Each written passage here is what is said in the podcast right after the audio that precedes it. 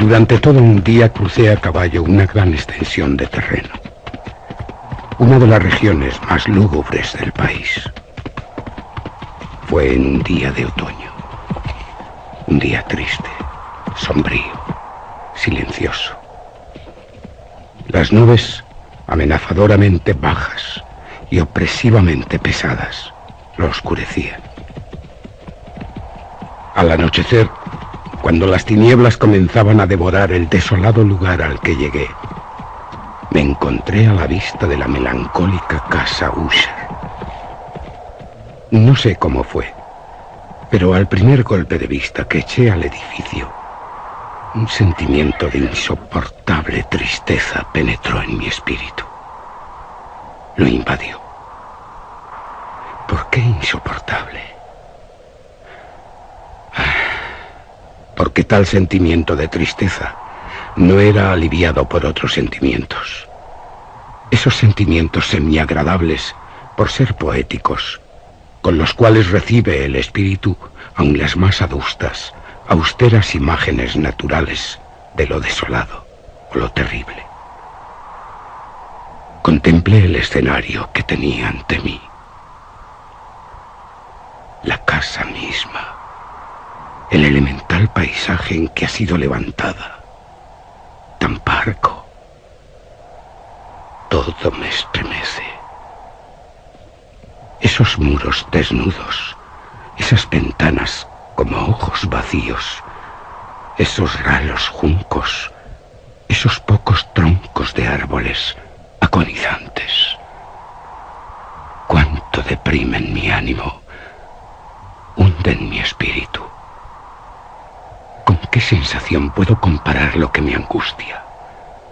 Con la del fumador de opio al despertar de su turbador sueño. La que tiene al volver a su existencia cotidiana, cuando retira lenta y horriblemente el velo. Es una frialdad que me hiela el corazón, me abate. Siento un malestar una irremediable tristeza de pensamiento que ningún acicate de la imaginación puede desviar hacia alguna forma de lo sublime. ¿Qué es lo que tanto me desalienta al contemplar la casa Usher? Un misterio insoluble.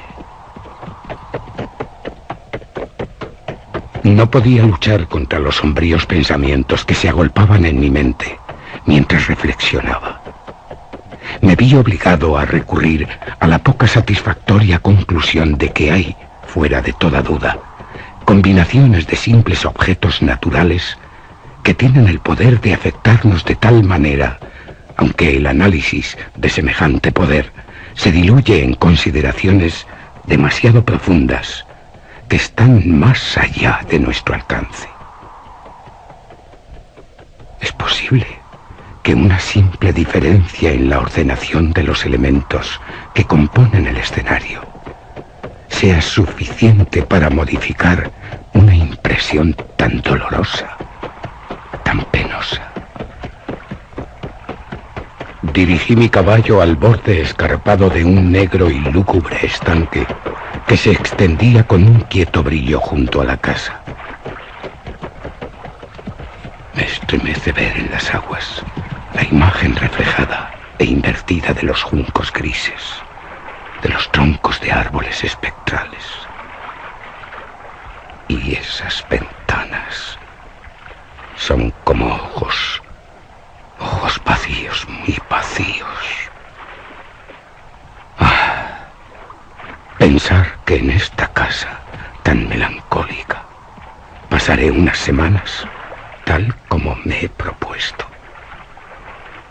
Su propietario, Roderick Ruser, fue uno de mis mejores compañeros en la niñez. Por eso estoy aquí. Pero han transcurrido muchos años desde nuestro último encuentro. Sin embargo, acababa de recibir una carta suya en una región distinta del país. Una carta que, dado su tono exasperantemente apremiante, no admitía otra respuesta que la presencia personal. La caligrafía denotaba señales de estar muy agitado quien la escribió. Me oprime un trastorno mental. Se trata de una enfermedad física aguda, muy aguda. Tengo ardientes deseos de verte. Tú eres mi mejor amigo, mi único amigo. Seguro que con tu presencia se aliviará mi mal. Una carta de Roderick Husser. Sorprendente. Pero por el tono en que me dice todas esas cosas y otras muchas, parece sincero. Iré inmediatamente, aunque su petición no deja de ser muy singular. Aunque de muchachos hayamos sido compañeros íntimos, en realidad solo sé poca cosa de él. Siempre se ha mostrado excesivamente reservado. Sé que su antiquísima familia es conocida desde tiempos inmemoriales por una sensibilidad particular de temperamento. Una sensibilidad desplegada a lo largo de varias épocas en numerosas obras de elevadas concepciones artísticas. Y que también se ha manifestado por actos de caridad tan generosos como discretos. Y sobre todo por...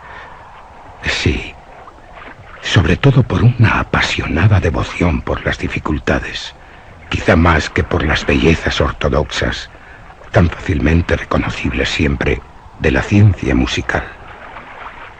Sé también que la estirpe de los User, siempre respetada, diría que hasta venerada, no ha producido en ninguna época una rama duradera. La familia entera no se ha perpetuado sino en línea directa salvo algunas excepciones muy insignificantes y transitorias. Roderick User. Esta ausencia, pensando en el perfecto acuerdo del carácter de la propiedad con el que distinguía a sus habitantes. ¿En qué grado habrá influido la casa sobre sus moradores? Sí, esta ausencia, quizá de ramas colaterales, y la consiguiente transmisión constante de padre a hijo del patrimonio junto con el nombre es la que al fin ha identificado tanto a los dos, hasta el punto de fundir el título originario del dominio en el extraño y equívoco nombre de Casa Usher, denominación empleada por los campesinos, y que parece en su espíritu comprender a la familia y a la casa familiar. Pero no debo perder el tiempo. Iré a Usher.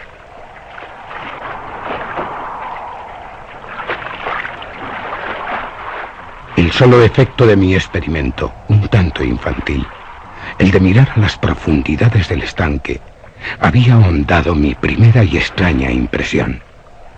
No cabe duda de que la conciencia del rápido aumento de mis supersticiones pues ¿por qué no he de darles este nombre? Servía principalmente para acelerar el aumento del mismo.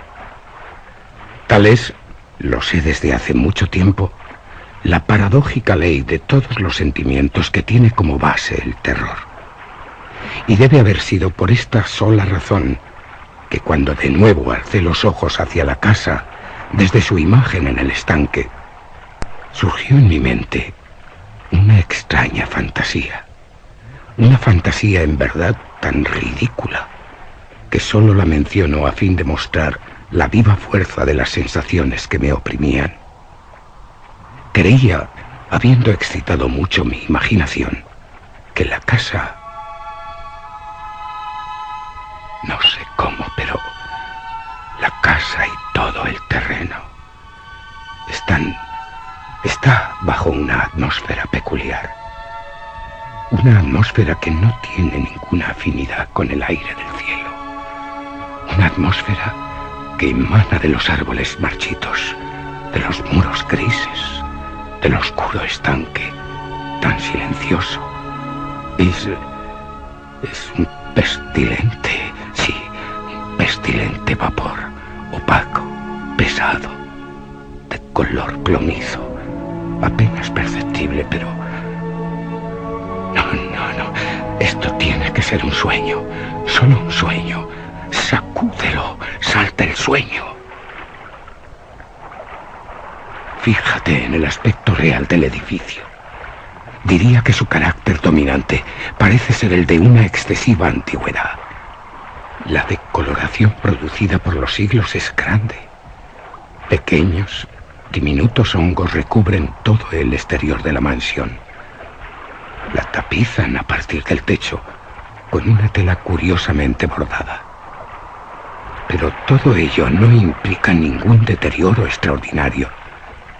No ha caído parte alguna de la mampostería y parece haber una extraña incongruencia entre la perfecta adaptación de todas sus partes y el estado particular de las piedras desmenuzadas. En este aspecto me recuerda mucho la engañosa integridad de viejos maderajes que se han podrido tras largos años en una cripta olvidada donde no entra un soplo de aire externo. Aparte de este indicio de ruina general, la estructura da pocas señales de inestabilidad.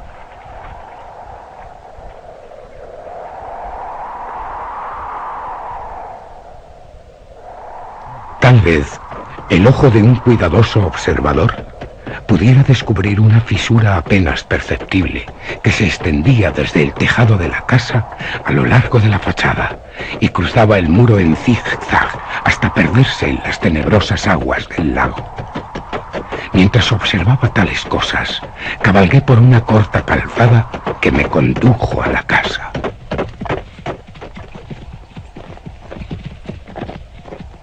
Un sirviente que aguardaba tomó mi caballo y entré en la casa quedando bajo la bóveda gótica de su vestíbulo.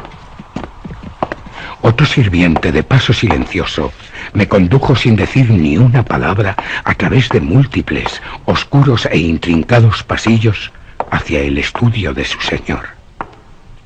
Muchas cosas que encontré durante ese paseo contribuyeron, no sé cómo, a acrecentar las sensaciones vagas que había tenido los relieves de los techos, los sombríos tapices de las paredes, los suelos de negro ébano, los fantasmales trofeos heráldicos que parecen resonar a mi paso, cosas a las cuales, o a semejantes, estoy acostumbrado desde la infancia.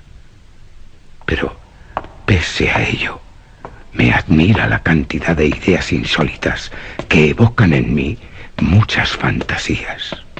En una de las escaleras encontré al médico de la familia. La expresión de su rostro, según me pareció, tenía una mezcla de malignidad, de baja astucia y de perplejidad. El sirviente abrió una puerta y me dejó en presencia de su señor. Roderick. Roderick User. La habitación en la que me encontraba era muy grande y muy alta de techo.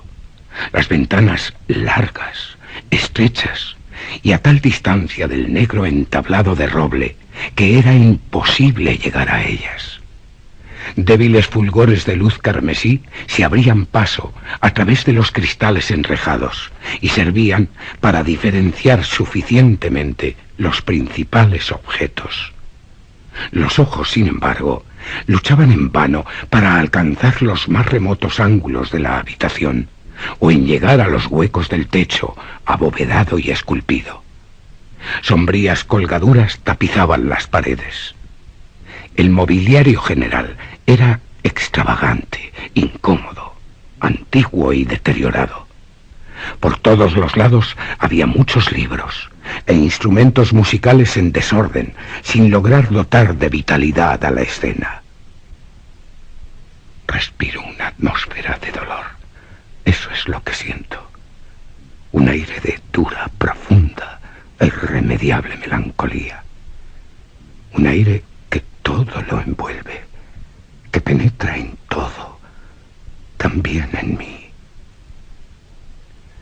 A mi llegada Usher se levantó de un sofá en el que estaba tumbado y me acogió con calurosa vivacidad. Pensé al principio que era exagerada, de constreñido esfuerzo de hombre de mundo aburrido, ya cansado. Oh, amigo mío, mi buen amigo, sabía que vendrías, sabía que responderías personalmente a mi petición. Roderick, hace tanto Mucho, sí, mucho, mucho tiempo. Pero aunque pasaran siglos, nunca me olvidaría de quien fue mi mejor amigo. Nunca me olvidaría de ti. Pero pasa, pasa, tengo que contarte muchas cosas. Y algunas de ellas son terribles. Una mirada a su rostro me había convencido de su sinceridad. Nos sentamos y durante unos momentos pensé, no puedo sentir otra cosa que en parte compasión y en parte espanto. Nunca hombre alguno cambió de una manera tan terrible y en tan poco tiempo como Roderick Usher. A duras penas pude llegar a admitir la identidad del ser exangüe que tenía ante mí con el compañero de mi niñez. El carácter de su fisonomía siempre había sido notable. Una nariz de molde hebraico, muy delicada, pero de una anchura de ventanas que concuerda raramente con tal forma. Un mentón de modelo encantador, pero que, por su falta de saliente, acusaba una falta de energía moral. Unos cabellos de suavidad y tenacidad de tela de araña. Estos rasgos y una insólita expansión de los parietales componían un rostro que no era fácil de olvidar.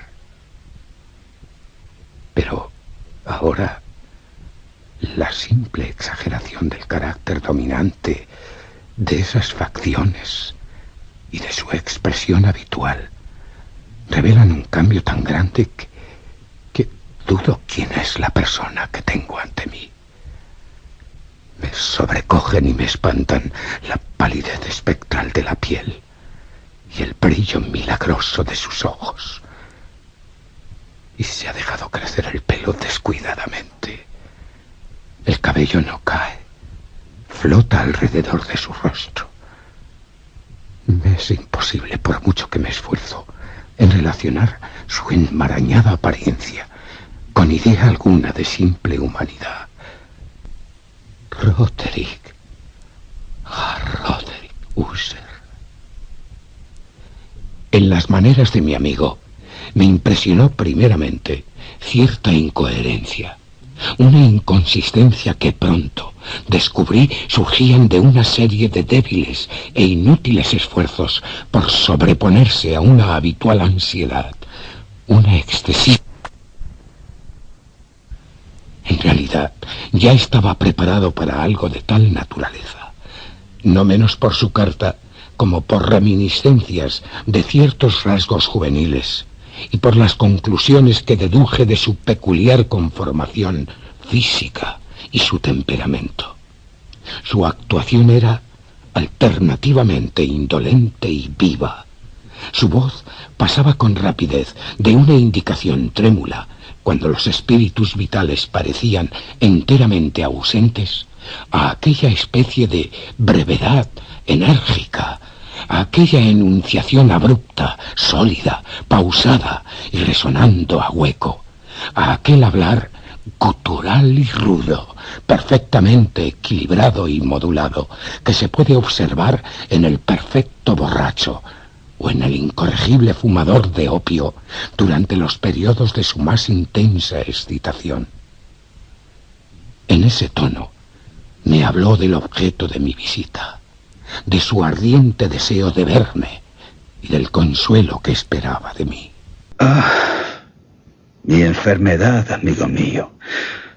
Es un mal de familia, un mal constitucional, un mal para el que he perdido las esperanzas de encontrar remedio. No creo que debas hablar así. No. Se trata de una afección nerviosa, de una simple afección nerviosa, pasará pronto porque pronto me libraré de este mal. De este mal que, que se manifiesta por una multitud de sensaciones extranaturales, anormales. Padezco mucho de una acuidad mórbida de los sentidos. ¿Quieres decir? Sutileza, viveza, agudeza. Sí, tengo una agudeza morbosa de los sentidos. Solo puedo soportar el alimento más insípido. No puedo vestir sino ciertos tejidos. Los olores de todas las flores me resultan opresivos. La luz, aun la más débil, tortura mis ojos.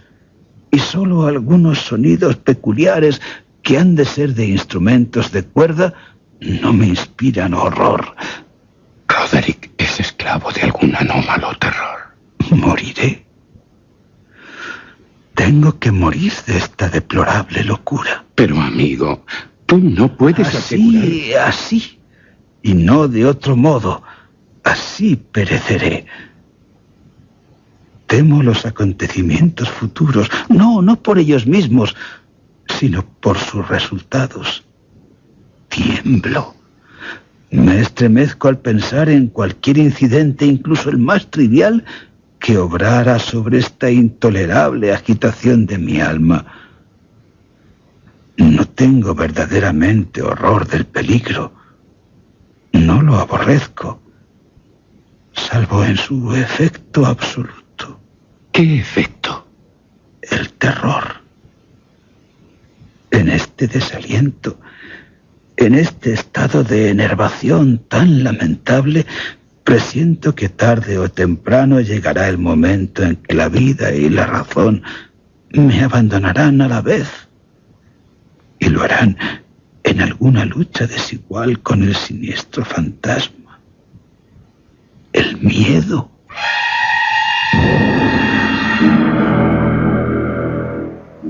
El miedo. Sí, amigo mío.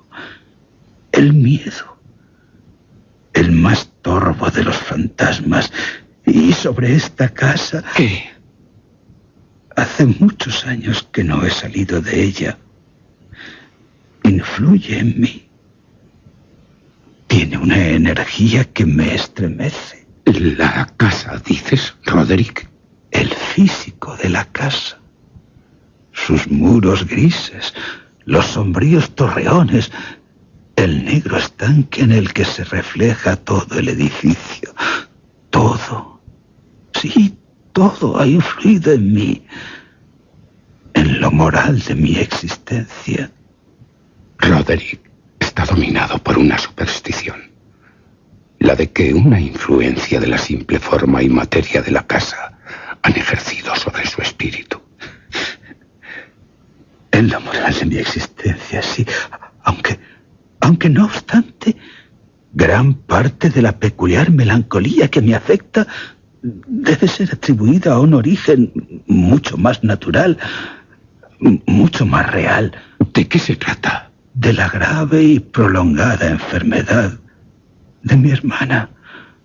Una enfermedad cruel ya desde hace mucho tiempo. La muerte de mi querida hermana es algo cercano. Pero, Roderick, anticipar... No hay que engañarse. Morirá en breve. Oh, mi hermana, tiernamente querida. Mi única compañera desde hace largos años. Mi último y único pariente en la tierra. Su fallecimiento me dejará indefenso, frágil desesperado, totalmente solo. Seré el último miembro de la antigua estirpe de los Usher, de la raza de los Usher. Su hermana, Lady Madeline, acaba, acaba de pasar sin darse cuenta de mi presencia por una parte alejada de nosotros, de la habitación. La verdad es que me asombra y me atemoriza Lady Madeline. Una puerta se ha cerrado tras ella. Busco instintiva y ansiosamente el rostro de Roderick con mis asombrados ojos. Pero él tiene su rostro hundido entre las manos. Solo puedo ver que una palidez mayor que la habitual se ha extendido por sus dedos enflaquecidos. Y entre ellos resbalan copiosas y apasionadas lágrimas. La enfermedad de mi hermana. Hace tiempo que se burla de los médicos. Una constante apatía. un agotamiento gradual de su persona y, crisis frecuentes, ¿sabes? Aunque pasajeras, de, un carácter casi cataléptico. Ese es el insólito diagnóstico. Roderick. Hasta ahora, hasta ahora ha soportado con firmeza la carga de su enfermedad, negándose a guardar cama, pero al llegar tú has sucumbido al poder aplastante de esa fuerza destructora. Temo que la rápida visión que de ella acabo de tener habrá sido la última, que nunca más volverá a verla, por lo menos en vida. Ni User ni yo durante varios días mencionamos el nombre de Lady Madeline en ese tiempo estuve ocupado en serios intentos para aliviar la melancolía de mi amigo. Pintábamos y leíamos juntos, o yo escuchaba, como en un sueño, las extrañas improvisaciones de su conmovedora y elocuente guitarra. Y así, a medida que una intimidad cada vez más estrecha me introducía sin reserva en lo más recóndito de su alma, aún con más amargura entendía la inutilidad de todo esfuerzo por animar a una mente desde la cual la oscuridad, como si fuera una cualidad inherente y real, se derramaba sobre todos los objetos del universo físico y moral en una incesante irradiación de tinieblas. Siempre guardaré en la memoria el recuerdo de las muchas horas solemnes que pasé solo con el dueño de la casa Usher. Sin embargo, no lograría comunicar una idea exacta del carácter de los estudios o de las actividades en las cuales me envolvía o cuyo camino me enseñaba. Una idealidad ardiente, excesiva, mórbida, proyectaba un fulgor, una luz sulfurosa sobre todas las cosas. Sus largas y fúnebres improvisaciones resonarán eternamente en mis oídos. Entre otras cosas, recuerdo dolorosamente cierta paráfrasis singular, una perversión del aire, algo raro, además del último vals de von Weber. En cuanto a las pinturas que incubaba su laboriosa fantasía y que alcanzaban, pincelada tras pincelada, una vaguedad que me daba escalofríos. Escalofríos tanto más penetrantes cuanto que yo me estremecía sin saber por qué. En cuanto a sus pinturas, tan vivientes para mí que aún tengo sus imágenes en mis ojos, en vano trataría de extraer de ellas una muestra suficiente que pudiera mantenerse en el compás de la palabra escrita. Con la absoluta sencillez, con la desnudez de sus diseños, él atraía y hasta intimidaba la atención. Si jamás mortal alguno pintó una idea, ese mortal fue Roderick Husser.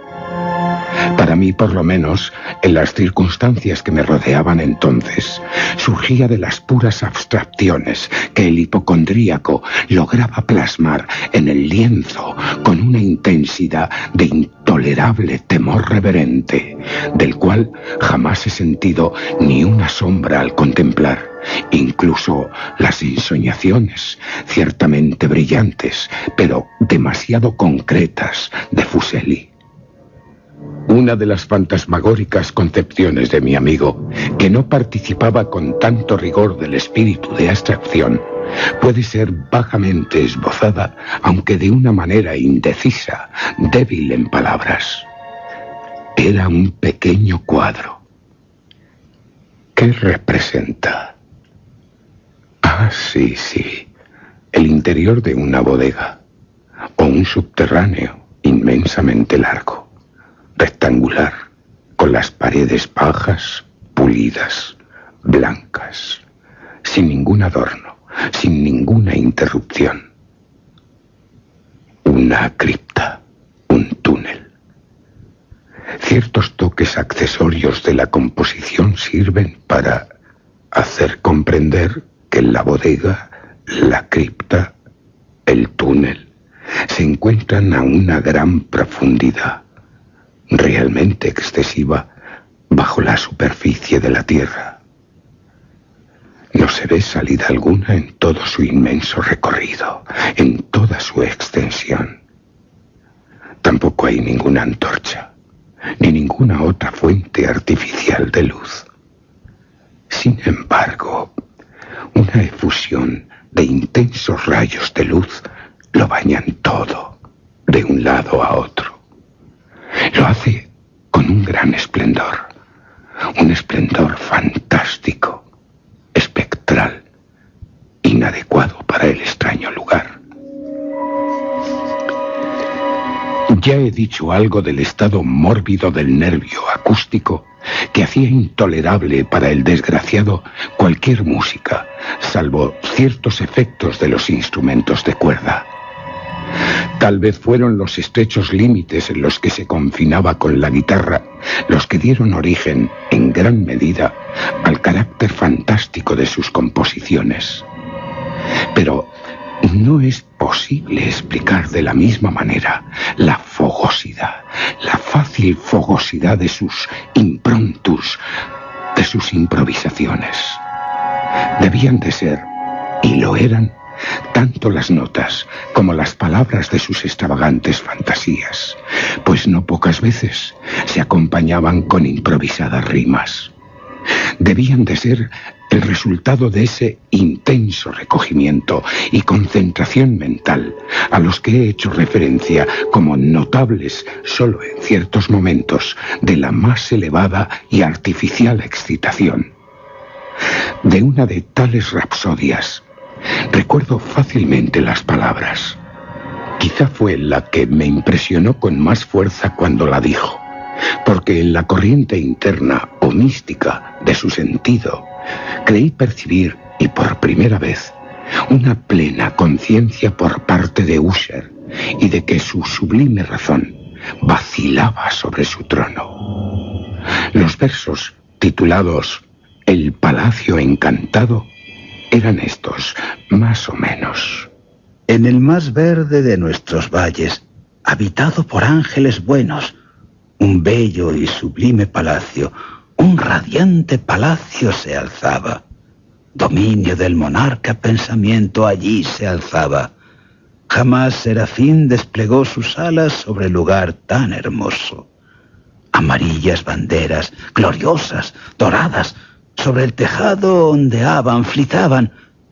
Todo esto fue hace mucho, en tiempos antiguos.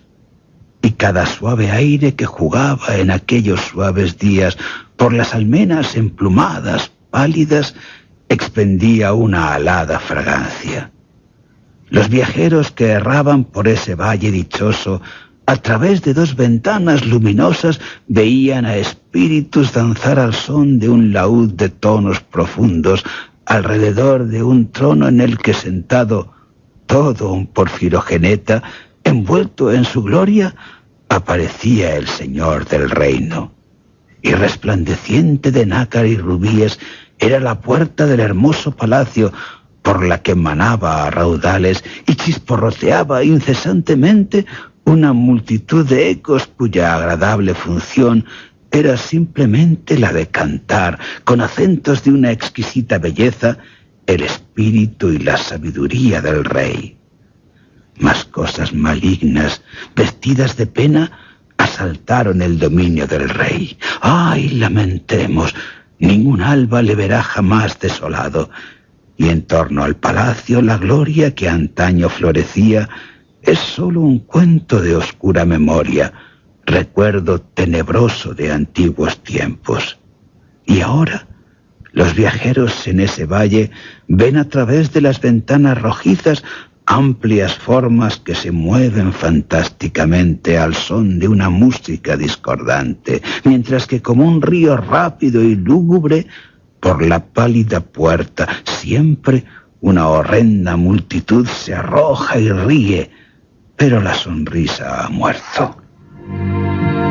Recuerdo muy bien que las inspiraciones que nacieron de esa balada nos arrojaron en una corriente de ideas en medio de las cuales se manifestó una opinión de Usher, que cito no tanto por su novedad, puesto que otros hombres han pensado lo mismo, como por la obstinación con que la sostenía.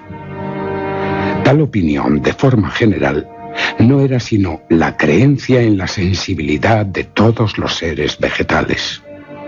Pero en su desordenada imaginación, la idea había tornado un carácter aún más audaz que invadía en ciertas condiciones hasta el reino inorgánico. Me faltan las palabras con que expresar toda la extensión o todo el ansioso abandono de esta convicción. La creencia, sin embargo, se relacionaba, como ya he insinuado, a las grises piedras de la casa Usher, la casa de sus antepasados. Sí, amigo mío, sí. La prueba de esa sensibilidad se deja ver en el método de colocación de las piedras, por el orden de su disposición, por los numerosos hongos que la cubren, por los marchitos árboles que la circundan, por su reflejo en el estanque que duplica la casa. Oh, Roderick, tu imaginación es... Me angustias con tus palabras. Su evidencia. La evidencia de la sensibilidad de la que te hablo puede verse en la segura pero lenta condensación de una extraña atmósfera en torno a las aguas y los muros.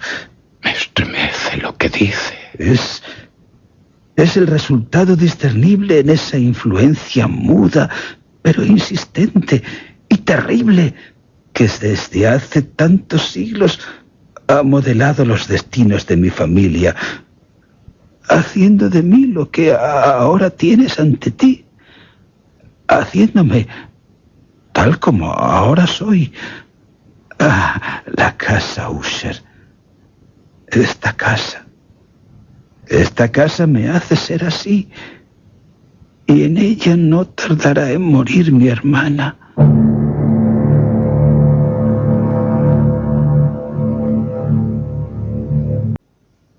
Nuestros libros, los libros que durante años habían formado parte de la existencia mental del inválido, estaban, como puede suponerse, en extraña conformidad con aquel carácter visionario. Leíamos juntos con atención obras como Berber et Chartres de Gresset, Belfegor de Machiavelli, Cielo e Infierno de Suevendor, Viaje subterráneo de Nicolás Klinun de Holberg, Quiromancia de Robert Flood, Jean d'Indaginé y de la Chambre, El viaje a la azul distancia de Tieck y La ciudad del sol de Campanella. Uno de los volúmenes preferidos era una pequeña edición en octavo del Directorium Inquisitorum por el dominico Imerico de Gerona. Y había pasajes en Pomponio Mela acerca de los sátiros y egipanes, seres fabulosos, mitad cabra, mitad hombre, sobre los cuales se ensimismaba Roderick durante algunas horas. Con todo, su principal deleite lo hallaba en la detenida lectura de un extraordinario, raro y curioso libro en cuarto gótico, el Vigiliae Mortuorum Secundum Chorum Ecclesiae Maguntinae, el manual de alguna iglesia olvidada. No podía menos de pensar en el extraño ritual de esta obra y de su probable influencia en el hipocondríaco de Roderick, cuando, en una tarde, Ah, pasa, Roderick. Qué extraño. Estás muy pálido. ¿Te encuentras mal? Mi hermana. ¿Qué? Mi hermana ha dejado de existir. Está muerta. Muerta. Lo, siento, Roderick. Bien sabes. Sé lo que te apena esta noticia. Por mí y ahora tengo que pedirte un favor. Tú dirás. Guardaré el cadáver de mi hermana durante una quincena antes de su entierro definitivo en uno de los sótanos de la casa. Hay muchas cuevas, criptas bajo los muros. ¿Y, ¿Y, por qué harás tal cosa, Roderick, si tu hermana ha fallecido? Yo, como hermano suyo, he llegado a esta resolución tras considerar el insólito carácter de la enfermedad de Madeline, también por ciertas importunas e insistentes averiguaciones por parte de los médicos y por la lejana y arriesgada situación del cementerio de la familia. No negaré que recordando el siniestro aspecto del médico que encontré por la escalera al llegar a esta casa, en parte Roderick piensa cabalmente. La razón que él da para tan singular proceder, no puedo permitirme el discutirla. No me opondré a lo que por otra parte me parece todo lo más una precaución inofensiva y en modo alguno sobrenatural. ¿Me ayudarás en los preparativos de la sepultura temporal? Cuenta conmigo, Roderick.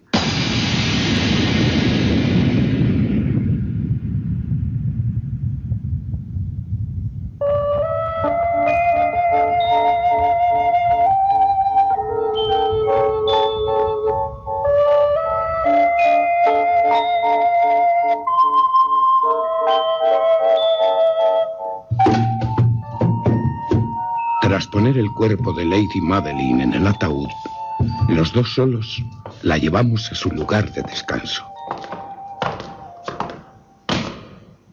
El sótano donde la colocamos había estado tanto tiempo sin abrirse que nuestras antorchas, medio apagadas en su asfixiante atmósfera, no nos daban ocasión para examinar sus pormenores.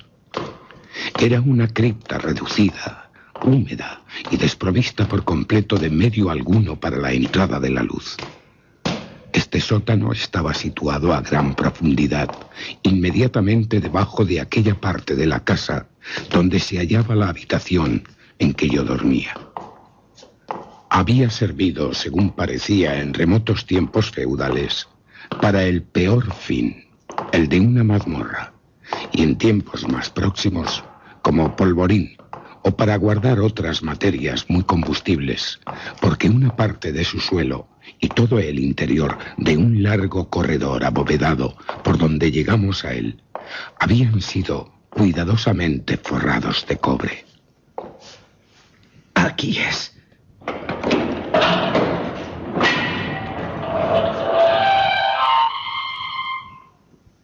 La puerta de hierro macizo había sido también de igual modo acorazada.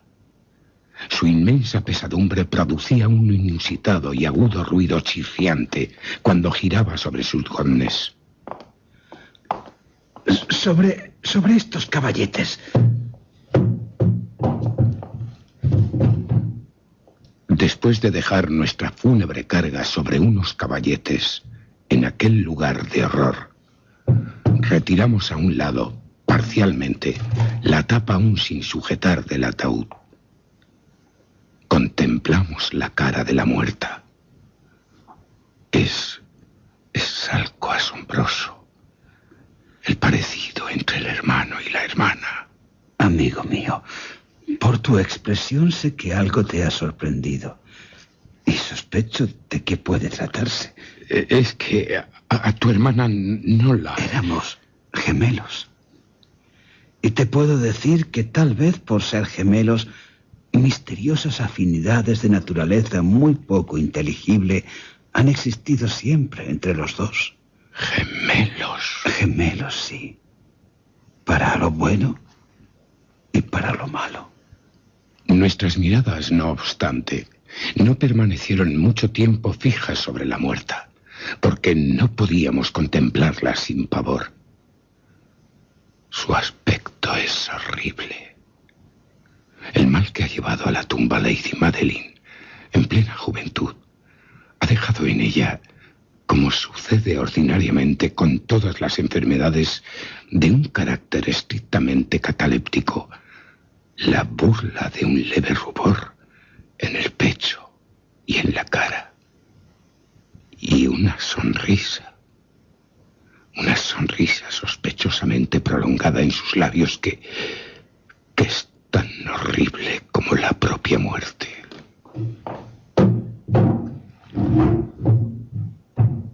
Volvimos la tapa a su sitio. La clavamos.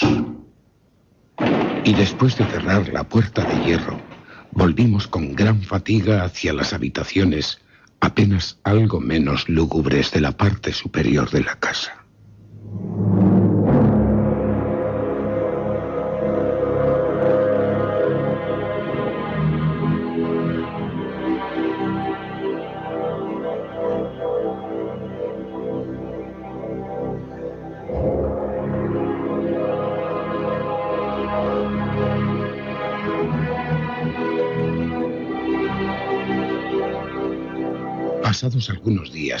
Pena, se efectuó un cambio notable, muy visible, en el desorden mental de Roderick.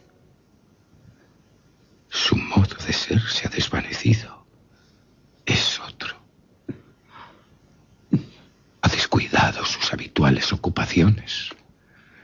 Leer, escribir, pintar, componer vaga de habitación en habitación con pasos precipitados, desiguales, sin rumbo. La palidez de su semblante ha adquirido un matiz aún más lívido, algo que no parecía que fuera posible. La luminosidad brillante de sus ojos ha desaparecido por completo, se ha apagado, y la ronquera que de vez en cuando velaba su voz ya no la oigo nunca. Y un tono trémulo, de trémulo gorgoteo, como de extremado terror, caracteriza su pronunciación. Hubo momentos en realidad en que pensé que su espíritu, incesantemente agitado, estaba torturado por algún secreto abrumador, sofocante, muy opresivo. Un secreto que no se atrevía a revelarlo, que no tenía ningún ánimo para ello. Otras veces tenía que opinar simplemente que se trataba de las rarezas de la locura, y es que le veía mirando al vacío durante largas horas, en la actitud de la más profunda atención, como, como si escuchara un ruido, pero un ruido imaginario, un imaginario sonido. No era de extrañar que su estado me aterrorizase me contagiase. Sentía apoderarse de mí a pasos lentos, pero seguros, las alocadas influencias de sus fantásticas, pero impresionantes supersticiones.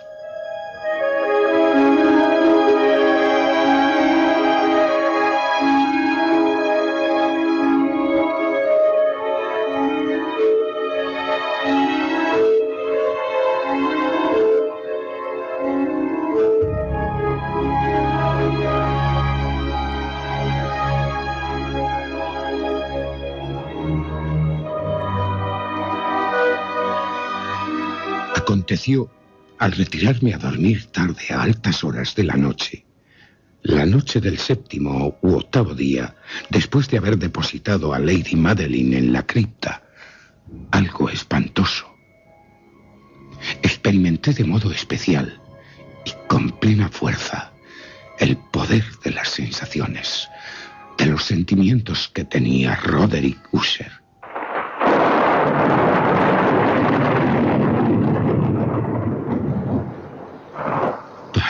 las horas, pero el sueño no se acerca a mi lecho.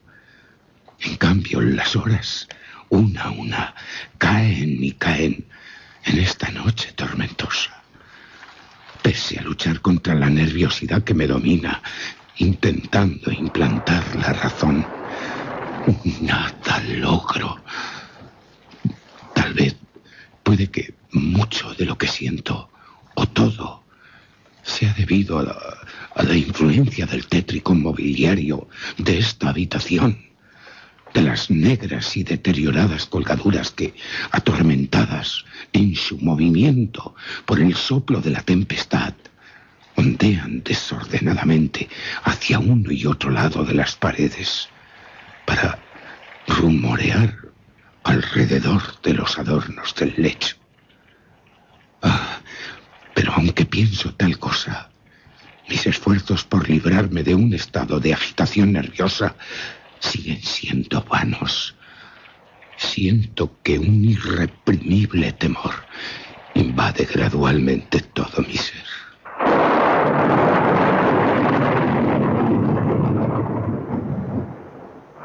Una verdadera pesadilla se abatió sobre mi corazón. Respiré violentamente hice un gran esfuerzo y logré sacudirla. Incorporándome sobre las almohadas y hundiendo ardientemente mi mirada en la densa oscuridad de la habitación, presté oído.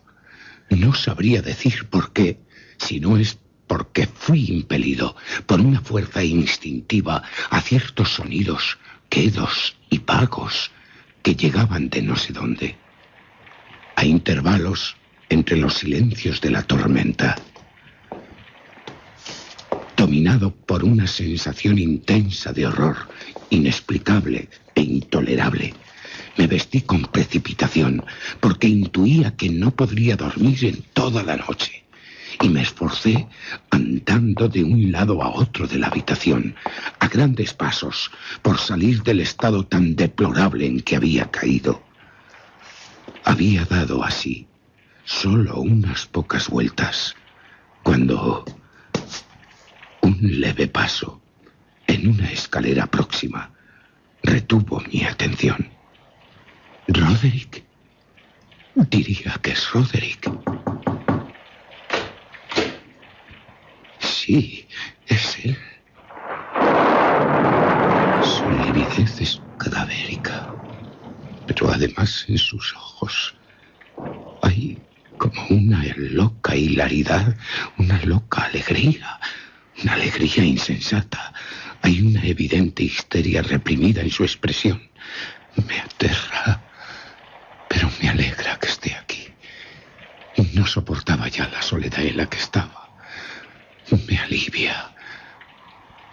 Mira en derredor, con los ojos muy abiertos, con una lámpara en la mano. ¿No lo has visto? ¿Visto, Roderick? ¿A, quién? ¿Qué? No lo has visto, pues. Eh, pero espera, lo verás. Se acerca a la ventana protegiendo cuidadosamente la lámpara y... La abre de par en par.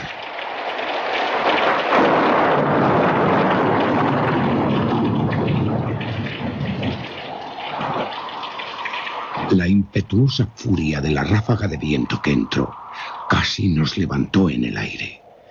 Era en verdad una noche tormentosa, pero de una severa hermosura, extrañamente singular en su terror y en su belleza. Probablemente se había concentrado un torbellino en nuestros parajes, porque había cambios frecuentes y violentos en la dirección del viento, y la excesiva densidad de las nubes, tan bajas que pesaban sobre los torreones de la casa, no nos impedía ver tal fenómeno. La viva velocidad con que alocadamente esas nubes volaban desde todas partes y chocaban entre sí sin desaparecer en la distancia.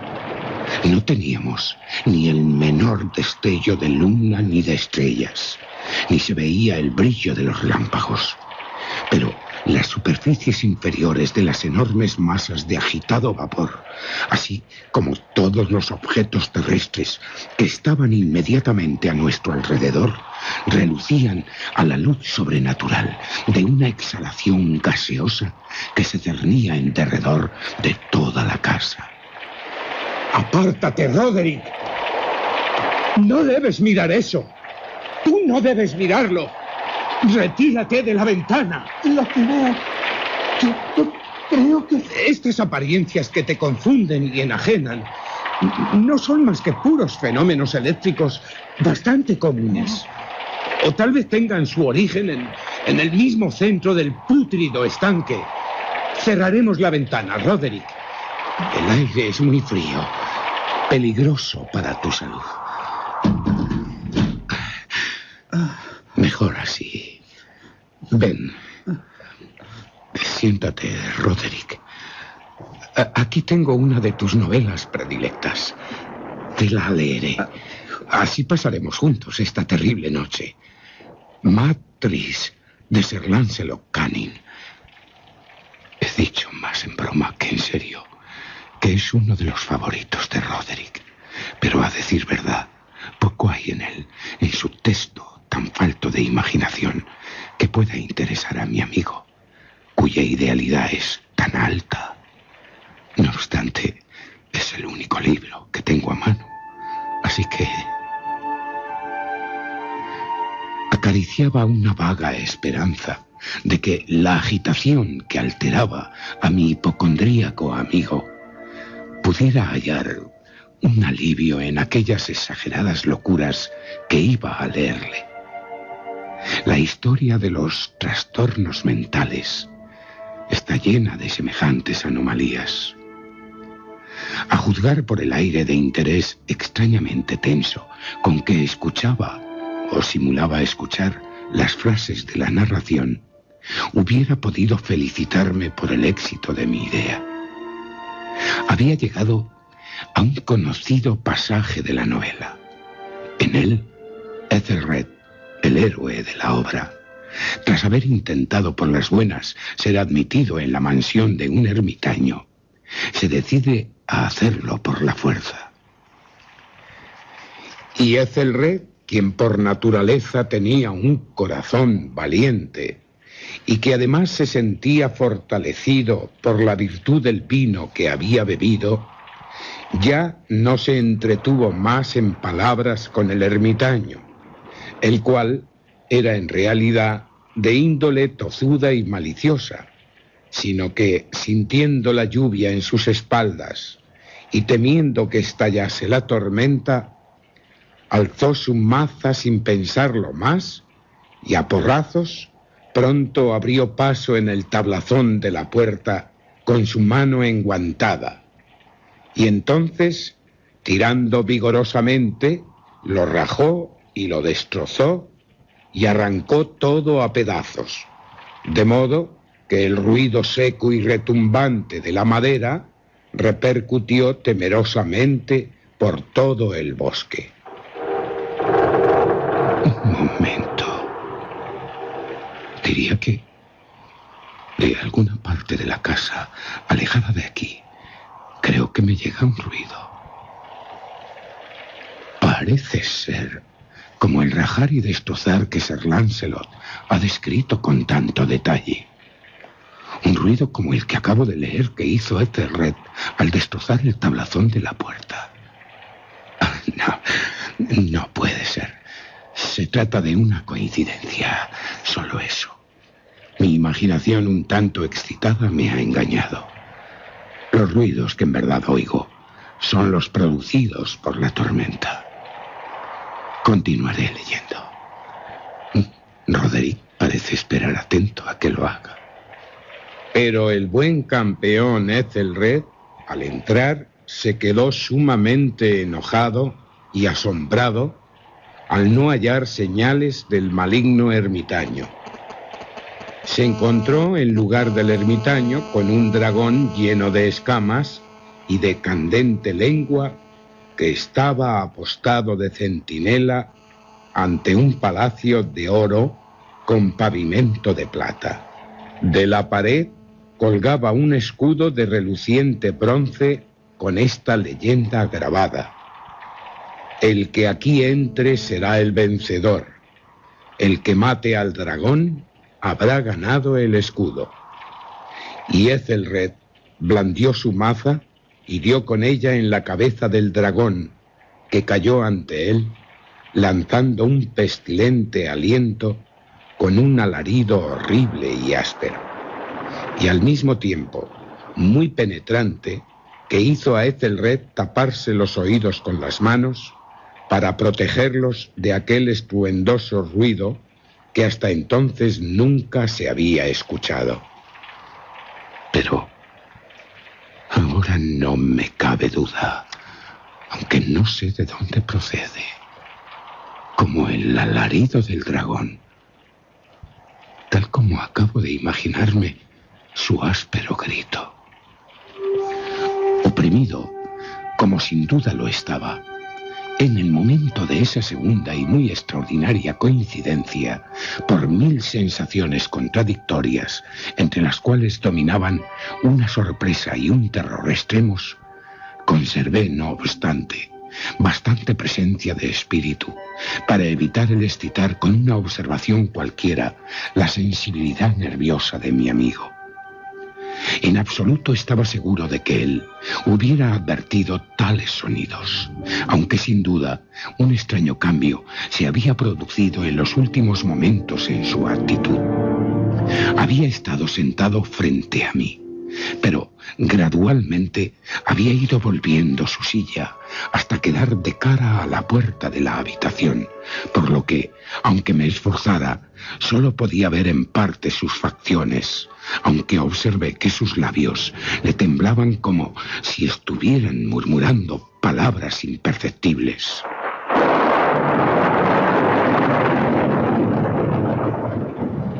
Tiene la cabeza abatida sobre su pecho. Pero no está dormido, no. El ojo que veo de él está abierto, muy fijo, y su cuerpo se mueve, se balancea de un lado a otro, con un suave pero constante y uniforme movimiento. Reanudaré la lectura. Y entonces, el bravo campeón, cuando hubo escapado a la terrible furia del dragón, acordándose del escudo de bronce y de la ruptura del encantamiento que había en él, apartó al dragón muerto de su camino y avanzó valerosamente por el pavimento de plata del castillo, hacia donde estaba colgado el escudo de la pared. El escudo, en realidad, no esperó a que él acabase de llegar cayó a sus pies sobre el pavimento de plata con un potente y terrible fragor. ¿Qué ha sido? Acabo de oír una hueca metálica y estrepitosa, aunque aparentemente apagada repercusión. Estoy perdiendo los nervios. En cambio, Usher sigue igual, mirando fijamente ante sí. En su cara hay una rigidez pétrea. Roderick. Le, tocaré. Se ha estremecido. Tiembla una sonrisa en sus labios. ¿Qué dices, Roderick? Creo que no tiene conciencia de que estoy a su lado. Roderick, no has oído nada. Roderick. ¿Qué, qué si lo oigo? Sí, lo oigo. Y lo he oído. Largamente. Mucho. Durante mucho tiempo. Mucho tiempo. Mucho tiempo. Muchos minutos. Muchas horas. Muchos días. Oh, sí, lo he oído. Pero no, no me atrevía. Ten lástima de mí. Soy un miserable desventurado Pobre desgraciado. Sí, amigo. No, no me atrevía. No me atrevía a hablar.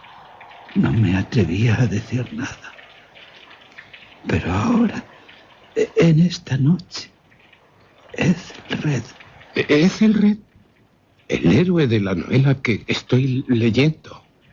¿Qué, qué, tiene que ver con todo esto? Es el Y, y esta noche la puerta de la ermita hundida, el horrible estertor del dragón, el retumbar del escudo. ¡Ah, no! Mejor decir... ¿Qué, Roderick? Habla, te lo ruego. Mejor decir el rescrebajarse de su ataúd, el chirrido de los goznes de hierro de la puerta de la cripta, los forcejeos por el pasillo de cobre de los sótanos. ¿Pero qué dices? A mi hermana la hemos dejado viva en la cripta. ¿Viva? ¡Viva! Oh, ¿dónde huir? ¿Dónde poder esconderme? Porque ella no se presentará aquí ahora mismo no se apresurará para reprocharme mi prisa por enterrarla. Pero, Roderick, lo que dices es algo espantoso. ¿Te lo imaginas?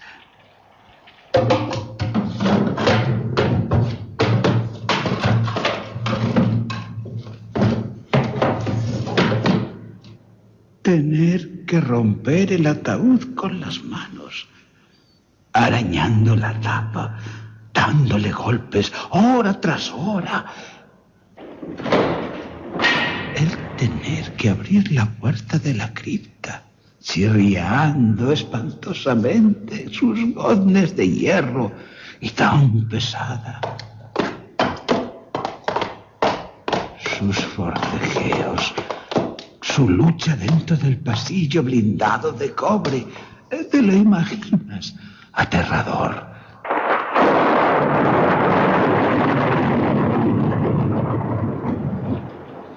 ¿Y ahora dónde podré esconderme?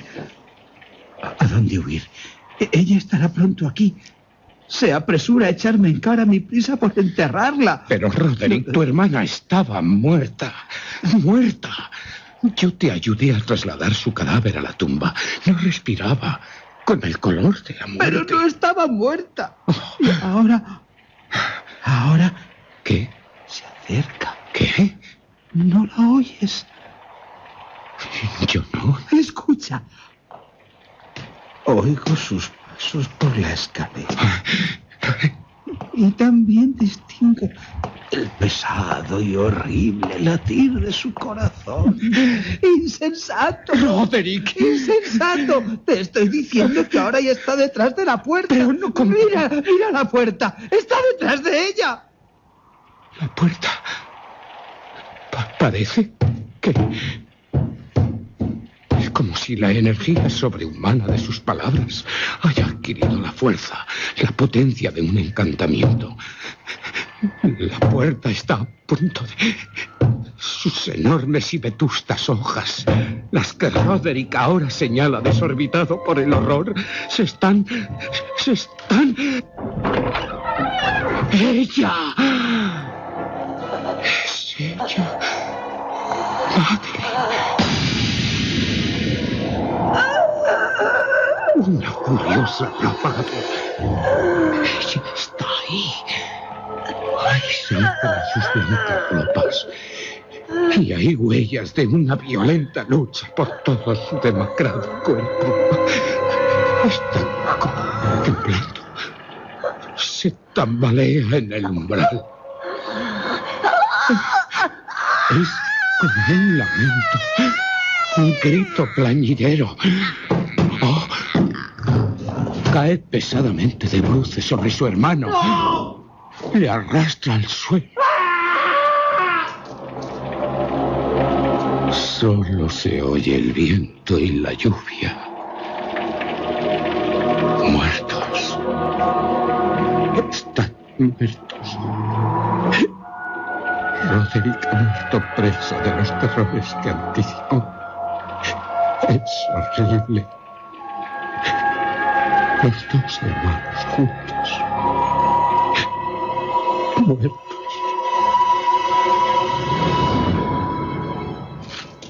Huí aterrado de aquella habitación.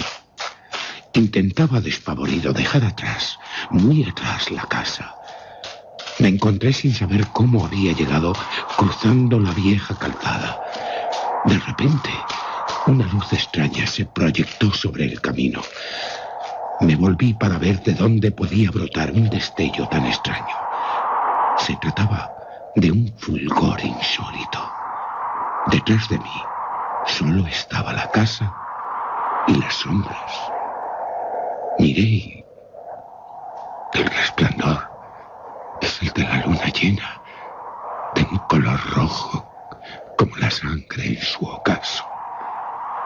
Brilla vivamente a través de la rendija que hasta ahora apenas era visible. La que recorre el edificio en zigzag, desde el tejado hasta la base.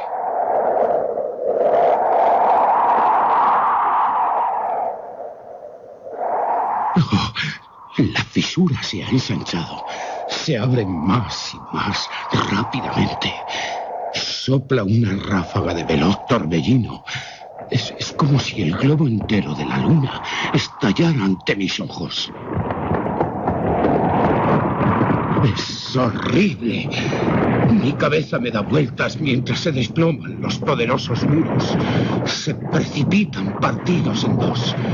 Es como un ruido prolongado, un estrépito igual de tumultuoso que el de la voz de mil cataratas. Y cenagoso estanque se cierra siniestra, torvamente a mis pies, sobre las ruinas de la casa Usher, sobre sus restos, sus fragmentos, sobre la casa Usher.